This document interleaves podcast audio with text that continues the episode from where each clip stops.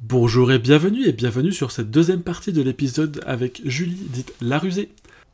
Dans cette partie, Julie va nous parler de sa carte blanche et répondre aux questions bonus. Bonne écoute. Miam miam miam, miam miam miam, miam miam. Euh, bah, nous revoilà du tiramisu. C'était trop bon. Ah, à chaque fois, j'ai 5 étoiles. Euh, du coup, c'est la carte blanche. Quel Yes. est le sujet dont tu aimerais nous parler? Et ben un sujet euh, plutôt rigolo euh, que j'ai vécu en fait euh, en plein confinement. Je suppose que ça va sûrement parler à, quelques personnes. Une histoire un peu d'amour avec mes super voisins que j'ai rencontrés pendant mon premier confinement. En fait, bah, premier confinement, me voilà dans mon appartement au château. donc, genre un petit appartement. C'était quand même difficile pour tous ces gens qui vivaient entre quatre murs et qui n'avaient pas la chance d'avoir d'extérieur. Et euh, j'avoue, ouais, que le premier confinement a été relativement complexe. Et puis, en fait, il s'est avéré que je l'ai plutôt bien vécu finalement parce que j'ai rencontré un couple de voisins qui habitaient juste en face de moi et on habite une rue, euh, la rue Matelin-Roudier, qui est assez étroite. Et en fait, bah, tous les soirs, on, on applaudissait déjà parce qu'au premier confinement, on avait des applaudissements, à croire que euh, le, le corps hospitalier ne fait plus rien dans ce second confinement, malheureusement. Je trouve ça dommage qu'on n'ait pas tenu euh, cette, euh, cette, cette habitude, ce À 20 geste qui était beau quand même à 20h. Bref, du coup, on, on applaudissait à 20h et en fait on se rejoignait et puis tous les soirs on parlait de plus en plus et puis finalement c'était un peu notre lien humain euh, qu'on avait tous les jours. Et du coup on se parlait euh, tout le temps, euh, on a pris nos numéros de téléphone, euh, on, échangeait, bah, on apprenait à se connaître, on s'était jamais vu en fait avant ça. Et puis on a décidé un jour, je suis quand même tombée sur un couple bah, de personnes plus vieilles que moi, parce qu'ils ont aujourd'hui l'âge de mes parents, soixantaine d'années. Et, euh, et en fait, j'avais l'impression d'avoir des gens de mon âge en face. Ils sont tellement drôles, tellement ouverts d'esprit, tellement euh, fous comme moi. Et, en fait, on, s'est lancé des défis, on s'est lancé des jeux, on s'est lancé des dress codes quotidiens. Euh, on faisait des défis, mais complètement tarés. Euh, on s'est fait des, des cadeaux. quand il y a eu Pâques, on s'est lancé des défis avec des décors sur des œufs. On s'est lancé euh, des défis de créer des vêtements en papier alu, euh, des dress codes complètement tarés. Tous les soirs, on devait s'habiller en, en jaune, en vert, en bleu. On faisait des photos parce que Olivier est photographe. Et puis un jour, on a tendu une tyrolienne où en fait, on a relié nos balcons par une tyrolienne avec un panier. Et donc, du coup, on s'échangeait les apéros, on se faisait à dîner, on mangeait à nos fenêtres respectives parce qu'il faisait chaud, on avait les fenêtres ouvertes. Et on se faisait à dîner. Et tous les soirs, on partageait nos repas ensemble euh, à alternance, on se cuisinait les plats pour les uns pour les autres. Trop bien. Donc en fait, on a créé euh, vraiment un très fort lien. Ça a fait un peu le buzz euh, alors qu'on n'était pas du tout euh, parti pour ça, mais euh, en fait, l'histoire finale, c'est que bah, déjà ce panier a pas mal intrigué pendant le confinement, et puis à la sortie du confinement, je suis allée à leur rencontre pour la première fois. Où en fait je suis sortie de chez moi et je suis allée chez eux et, euh, à mon plafond euh, dans mon appartement était accroché un petit vélo d'enfant que j'avais chiné dans une brocante et que j'avais en fait suspendu comme luminaire. Et euh, j'ai eu l'idée de prendre mon vélo sous le bras et d'aller chez eux avec ce cadeau-là et de leur offrir comme emblème de notre histoire de confinement et de le placer sous notre panier. Donc on a placé ce petit vélo sous notre panier euh, et c'est resté l'emblème en fait de notre histoire et de la rue Matelin-Rodier. Et en fait tous les gens venaient pour voir ce vélo. Euh, je pense que la plupart ont cru que c'était une œuvre du voyage à Nantes parce que les touristes venaient, on avait je sais pas combien de personnes tous les jours en bar en train de photographier ce vélo et on a vraiment l'impression que c'était le vélo d'Iti avec le petit vélo et le panier. Et euh, très vite, bah, Nantes Métropole est venue nous interviewer, le, Gobon, le Gaumont, Big City Nantes. Et en fait, notre histoire, il y a des articles dans les journaux, et notre histoire a fait un peu le tour de Nantes. Et j'étais étonnée de voir que quand on s'est un peu reconnecté aux gens après le confinement, les gens me disaient Ah, c'est toi le vélo, c'est toi la rusée, c'est toi le vélo au château. Et, et ça a pris une ampleur que j'aurais jamais imaginée. Et le vélo est encore aujourd'hui, parce qu'en fait, euh, bah, la, fête, euh, la fête continue, euh, le confinement continue, et on est toujours aussi fous. et en fait, on a décidé de retourner le vélo. Donc le vélo aujourd'hui, il a la tête en bas. Il a plus de panier parce que euh, on se passe plus les choses parce qu'on va dîner chez les uns chez les autres, qu'aujourd'hui c'est un peu comme mes... C'est ma famille quoi, je vais chez eux, on, les appelle les parents, je vais chez les parents. Et on, on s'est tous un peu présentés entre les voisins, parce qu'il y a des nouveaux arrivants qui ont mon âge, qui sont devenus des amis, Marie, qui va aussi chez Yolande et Olivier. Et euh, on est vraiment une petite communauté dans cette rue où on est très soudés et euh, on a vécu de, très belles choses euh, ensemble. Voilà. Si, cette histoire finit pas en comédie française, je comprends pas. non, ouais, elle est top. On a, on a vécu de sacrés moments et, aujourd'hui, ce qui est génial, c'est que ça perdure et qu'en fait, on brunch ensemble, on fait des soirées-jeux, on, connaît nos vies, on s'appelle, on, fait des apéros, on se confie des choses et, et, euh, c'est top. J'ai présenté ma mère ce week-end à, à, mes voisins. Et enfin voilà, ça fait, on fait partie, je pense, euh, de, de l'histoire de vie de chacun. Et, euh, et je suis très heureuse d'avoir pu rencontrer en fait ces gens-là grâce à ce confinement. Je pense qu'on se serait rencontrés dans d'autres circonstances, mais en tout cas, on a vécu une, une très belle histoire. C'est trop bien. Et du coup, en plus, ça perdure. Et ce qui est génial, c'est que voilà, ça perdure aujourd'hui. on s'appelle, on se rend des services, on partage des moments de vie on connaît nos familles respectives et, euh, et, c'est top. Ça fait, enfin, moi, je les considère comme euh, mes parents nantais. Chouette histoire. Ouais, ouais, non, non, c'était une, c'était une très belle histoire et en tout cas, ils m'ont beaucoup aidé à, passer ce cap de ce premier confinement qui était compliqué pour tout le monde, je pense. Et puis euh, voilà, pour tous ceux qui habitent le centre-ville dans des petits espaces, c'était, c'était, c'était complexe surtout moi qui, euh, qui venais euh, de, perdre mon papa récemment et on s'est retrouvé dans un confinement où en fait euh, quand on vit ce genre de période c'est assez complexe et, j'ai retrouvé chez eux des sourires, de l'espoir, une envie de d'y arriver, de réussir, de remonter la pente et ils m'ont beaucoup aidé dans cette période donc voilà, je les remercie beaucoup. Tu peux leur dire oui, merci. Merci mes parents chéris. Olivier et Yolande, si vous m'écoutez, je vous embrasse fort. Eh ben, bravo à vous. C'est une belle histoire. Bah, du coup, euh, j'ai pas grand chose à dire dessus. Parce que, Ouais, je suis désolée. et toi, ton confinement, c'était comment? À, Moi, ce que je peux dire sur mon confinement, ça a commencé le 17 mars. C'est le jour où j'ai emménagé dans mon appartement. Ah. Et j'ai passé. Bah, j'ai fait du camping. Hein. J'avais pas de gaz, d'électricité. J'avais pas de. J'avais un lit. J'avais un bureau, mais j'ai cassé un pied en arrivant. Et c'était sympa, c'était sympa. J'ai fait du camping, j'avais un frigo, pas de plaque de cuisson, j'avais rien, j'avais juste un micro-ondes, rien. Ah oui, ça devait être sympa ce confinement. Donc un mois euh, de, camping, un peu dans mon appartement. Quelle aventure. J'ai eu le temps de ranger. On n'a vraiment pas tous vécu la même chose. Hein. Ouais, non mais c'est intéressant, parce qu'en plus ça fait écho à, Jérôme qui disait avec notre ville imaginaire où justement les faire un lien avec le toi c'était du coup en direct face face mais le même l'internet heureusement que ça existe ouais. Parce que ça aurait été compliqué sans. Ouais.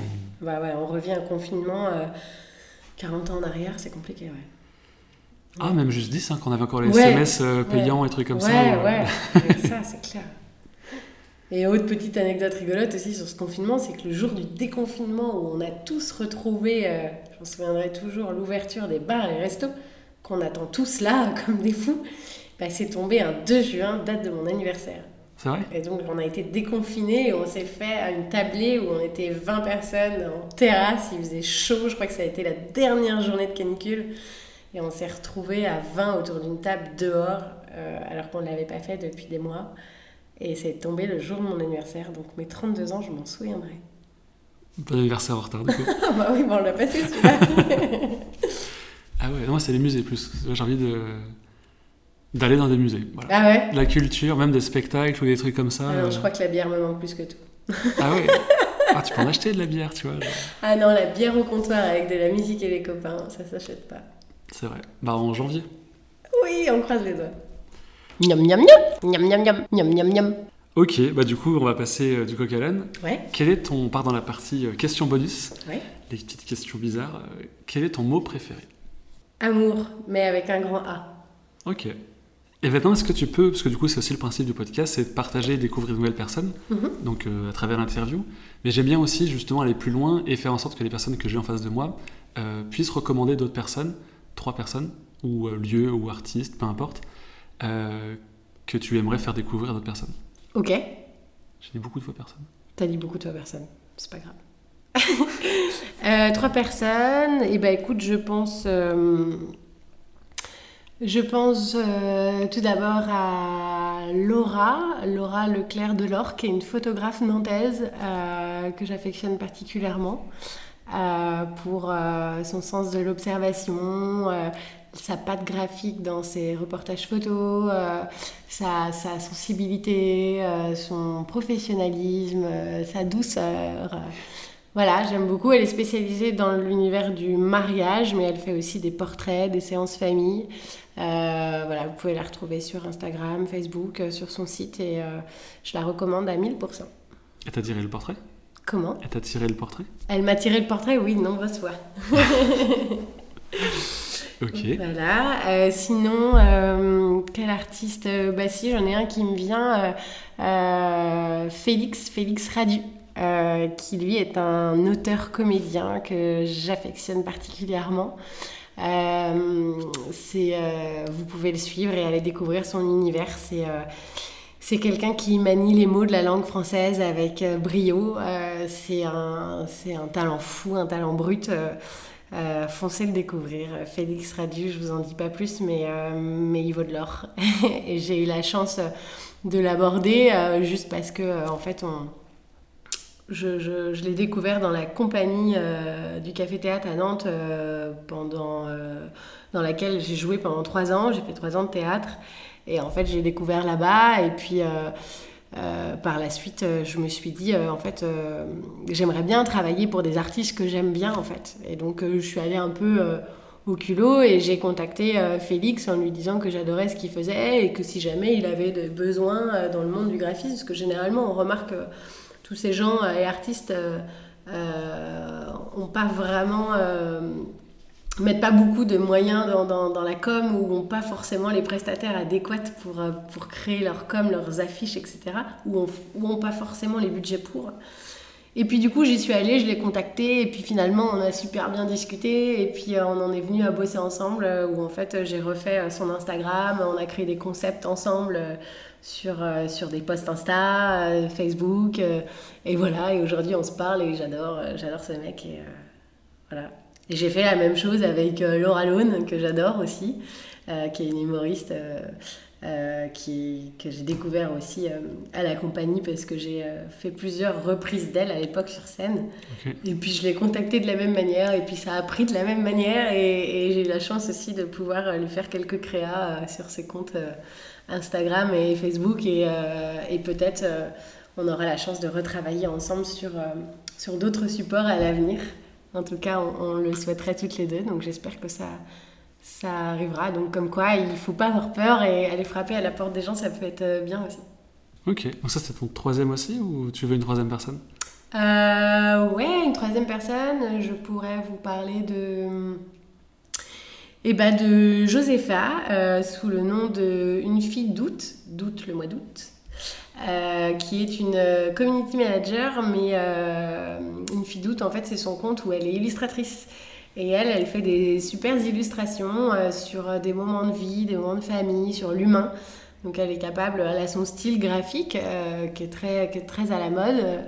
Euh, et qui du coup est capable de vous faire des portraits euh, de, famille euh, sur, ou sur vous ou sur des, amis ou voilà et, j'aime beaucoup son style et on a collaboré dernièrement sur un des projets sur un de mes projets bah, le, projet de Séverine dont je vous parlais tout à l'heure et je suis vraiment ravie du résultat et j'espère qu'on aura d'autres projets en commun à l'avenir. Ça me dit quelque chose. J'ai dû aller voir sur un, en cliquant sur le lien et voir un peu le. Ouais. Bah, c'est aussi ça la magie d'Instagram. tu, tu te promènes. Ok. Euh, bah, du coup, on arrive sur la dernière question, malheureusement. Quelle est ta rencontre euh, la plus folle, étrange, impromptue avec euh, quelqu'un de connu? Ouais, et ben j'en ai une qui est plutôt pas mal.